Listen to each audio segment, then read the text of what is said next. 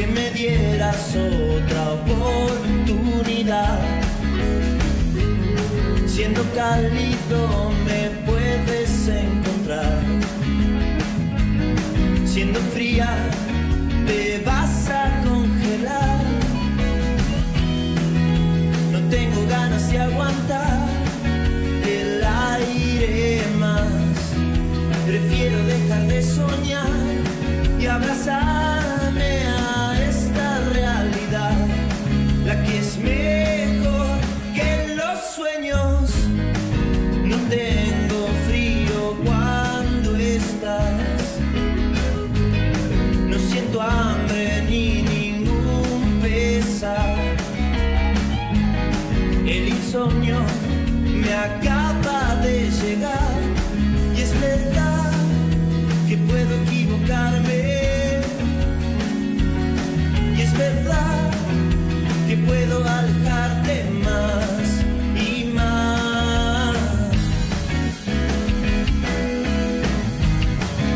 Son las 12.40 minutos en la República Argentina y aquí presentamos el fogón de Mañanas Urbanas. Hablamos con diferentes artistas de todo el país.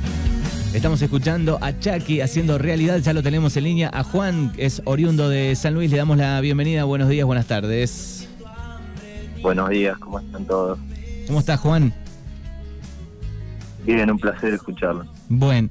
Eh, Juan, en este momento te encontrás en eh, Corrientes, ¿será?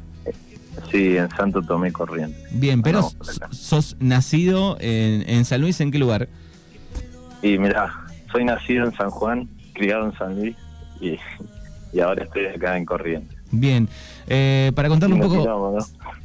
Eh, para contarle un poco a los oyentes, eh, bueno, contanos un poco de, de- tu infancia, cómo arrancó el amor por la música. Y bueno, mi amor por la música arranca de chico.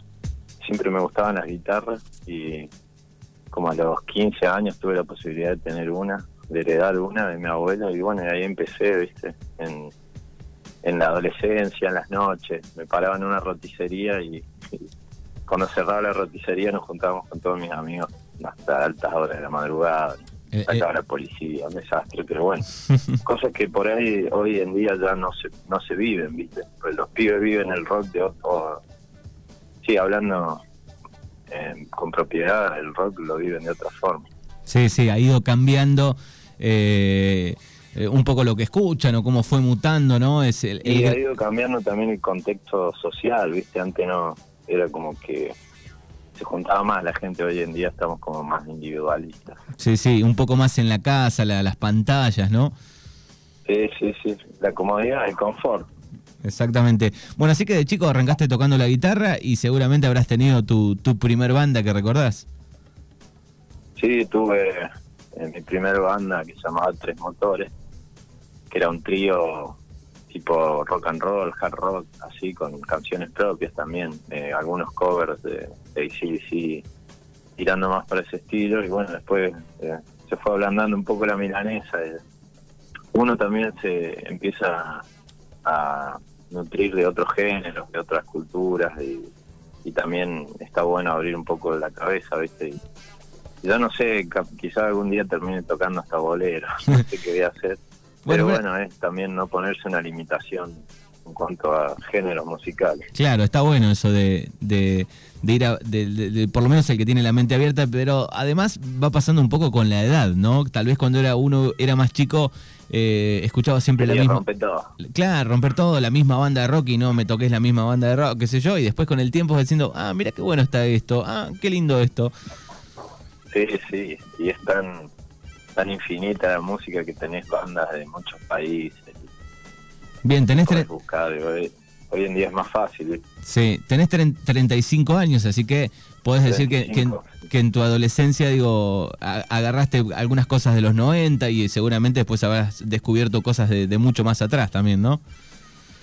Sí, me, eh, cuando, me acuerdo que cuando nos íbamos de vacaciones con mi viejo, eh, él nos ponía en el cassette, en el estéreo ponía cassette y ponía su estéreo, hit, toda esa música y bueno, y ahí empecé a, nutrirme con lo que es esa música y, y después la dejé, viste, como de chico, eh, como que te quería endurecer más, así como hablábamos de reventar todo y, y después con más de grande cerca de los 25 años empecé a volver a escuchar esa música y, dije, bueno, esta es la música que más o menos me gusta.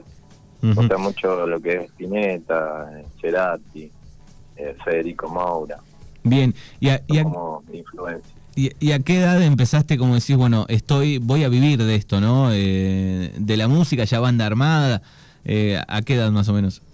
Y ponerle en San Luis es muy difícil vivir de la música porque hay un circuito muy chico de bares y, desde el municipio y todo eso es como que son medio cerrados. Mismo la, gente por ahí consume otra clase de música, más cumbia, cuarteto, y por ahí el rock es más, como que más la tiene que remar, ¿viste? Y por ahí si no tenés algún allegado, amigo cerca de, contactos así de, gobierno es mucho más difícil, ¿viste?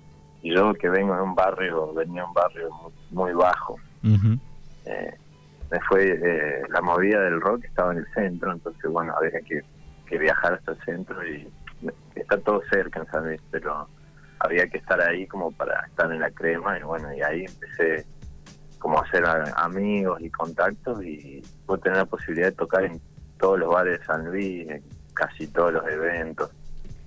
Y bueno, y ahí se genera un se genera una complicidad con la gente que después le va gustando lo que vos haces. Sí, estaba pensando lo que decías de, de las provincias, ¿no? Digo, eh, venimos de hace dos años con este segmento y, casi todas las provincias hemos entrevistado y bueno, y a veces remarcan eso, ¿no? Como que cada provincia, sobre todo eh, entrevistamos a bandas de, rock, por ahí hemos entrevistado eh, alguna de cumbia, pero todo el mundo hace, o no todo el mundo, digo, algunos hacen alusión de eso. Dice, bueno, en nuestra provincia el rock es fácil porque, no sé, hay, mucha movida rockera, pero en otras también. Dice, bueno, en Misiones era más para un lado, Mendoza tiene muchas bandas de rock, por ejemplo, hay mucha gente también, ¿no? También tiene que ver con la cantidad de gente con que. él en Mendoza es. Eh, también, viste, eh, San Luis, bueno, llegó un momento que dije, bueno, ya está, San Luis, eh, creo que hasta acá no, no se puede, no se va a poder llegar a ningún lado si bien en San Luis tenía la oportunidad de grabar discos y todo, porque estaba la casa de la música, ahora se ha politizado un poco, pero en su momento nosotros, yo tenía una banda eh, de la cual todavía sigo influenciado, y conectado, que es Tarosta, una banda de rock progresivo que tiene 13 años en San Luis. Si bien yo me sumé hace cuatro años atrás y grabamos el primer disco de la banda, lo grabamos en la casa de la música totalmente gratis. Después lo que fue mezcla, eh, masterización y, edición, todo eso, bueno, tuvimos que dar palo nosotros, el arte tapa, pero grabar, grabar en un estudio creo que uno de los mejores de Sudamérica en cuanto a la técnica, los micrófonos que tenían, todo, fue muy bueno para grabar un primer disco así, ¿viste? Entonces, bueno, eso ya como que te va poniendo un poco la vara más alta y, y vas aprendiendo, ¿eh? Bien, eh, bueno, fuiste creciendo, bandas propias. Te iba a preguntar antes de, de, seguir por dónde, para dónde viajaste después para cantar. Eh, digo, cuando formás la banda, eh, generalmente cuesta arrancar con temas propios, ¿no? Porque cuando la, banda se va formando, digo, eh, entra más fácil en, la banda en el bar, me parece, con los covers, pero también está bueno aquellas bandas que, bueno, pueden ir mezclando, metiendo sus temas propios, ¿no? Claro. Bueno, eso es lo, bueno que tiene San Luis. Que por ahí eh, son la mayoría del público son músicos, entonces no te van a escuchar, te van a analizar directamente. y la gente que por ahí no que, es más oyente, que no tocan instrumentos, que son más melómanos, por así decirlo, eh, van y escuchan bandas tributos y cosas así. Es, raro, pero bueno, eh, depende de lo que uno quiera hacer. Nosotros, si bien cuando empezamos metemos covers y temas propios, pero siempre la idea era hacer temas propios, temas propios. Desde que, que, empezamos y tengo muchos amigos que tienen bandas en San Luis y que, siguen remándola con los temas propios. Claro, está bien. Eh, te iba a preguntar en qué momento empezaste a, viajar, porque sabemos ahí, estuvimos mirando que, has viajado, bueno, en este caso te encontrás en, en otra provincia de gira, este, cantando. Sí, eh, bueno, empecé antes de la pandemia, en 2018, 19, creo, empezó en 2020, empezó la pandemia. Bueno, estuve viajando, eh, viajé, conocí mucha gente en Mendoza, eso te quería decir, que en Mendoza hay muchísimas bandas, pero no hay escena. O sea, se generan muchas fiestas indie que, se hacen en casas, que se alquilan, que se mandan mensajes por teléfono o por Instagram, cosas muy así, eh, clandestinas, por así decirlo. Un poco Porque el municipio no, no se pone las pilas en cuanto a, a la cultura, siempre cuando vas a tocar a un lado te eh, te joden con el sonido, con los permisos y no todos los bares están habilitados, entonces. Pero bueno, creo que también esa necesidad de tocar y todo eso también ha generado que en Mendoza haya una, una gran movida de música y, suene en, México, en otro lado, y no se pueda tocar en Mendoza. Claro, es loco eso. Sí, es loco. Y bueno, San Luis también. Hay bandas que, están sonando y, y capaz suenan un poco más en, San Juan, en otros lados, que en San Luis no. Sí, sí, tiene que ver directamente. el abanico. Sí, tiene que ver directamente con este la importancia que le da la cultura a cada, cada provincia, ¿no? Y sí, también depende mucho de, de los músicos, de no quedarse en un solo lugar. Bueno, yo venía viajando y, la pandemia me cortó mucho todo, entonces bueno, me quedé justo varado acá y y eché raíces acá, entonces bueno, dije, cuando cuando pueda volver voy a volver y bueno, y por el momento voy a estar instalado acá que estoy más cerca de Brasil, de Uruguay, de, otras provincias más al norte, ¿viste? porque ya como centro-sur he tocado, entonces está bueno y aparte eh, hay otra cultura acá. Viene, y haces eh, ¿Haces show eh, solo ahí en, Corrientes o tenés también formado una, banda?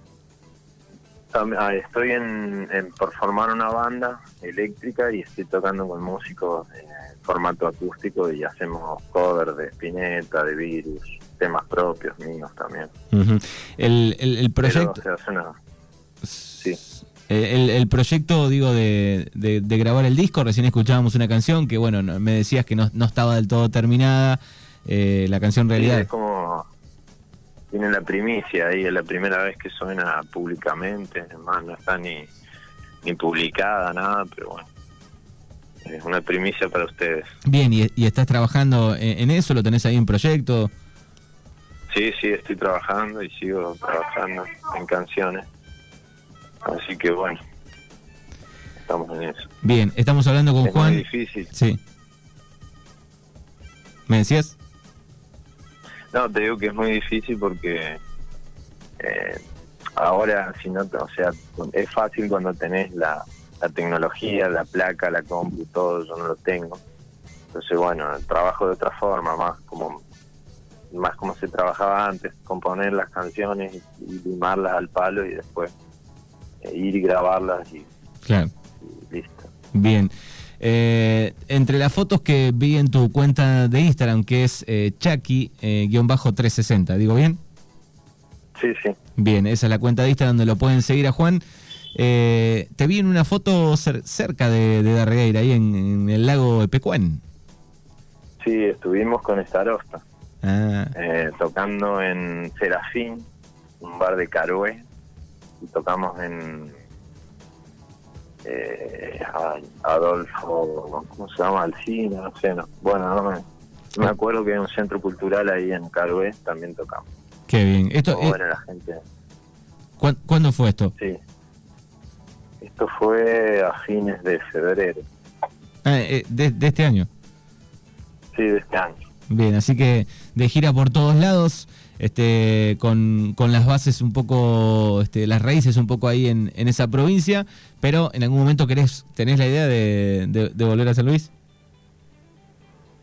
Y por el momento no, pero tengo ganas de ir a tocar a Uruguay. Ah. Así que eso están mis planes ahora. Bien, perfecto. Así que viene, viene aquí adelante. Bueno, si quieren saber, conocer lo que hace Juan, lo pueden buscar en Instagram. Es eh, Chucky con Y y K de kilo, ¿sí? Chucky-360 y ahí lo pueden seguir y disfrutar un poco de, lo que hace. Te agradecemos por estos minutos y la próxima vez que charlemos esperemos eh, ya con, con el disco grabado. Bueno, muchísimas gracias, gracias por haberte comunicado. Te felicito por el programa, a vos y a todos los chicos que trabajan. Dale, abrazo enorme, Juan.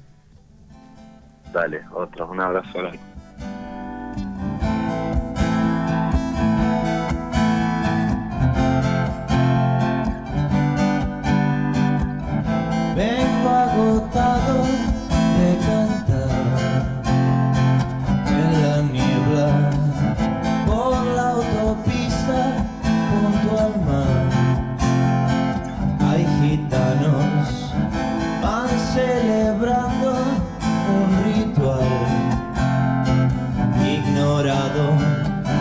Mis propios dioses ya no están. Espejismos, un remolino mezcla los besos y la ausencia, imágenes paganas se desnudan en su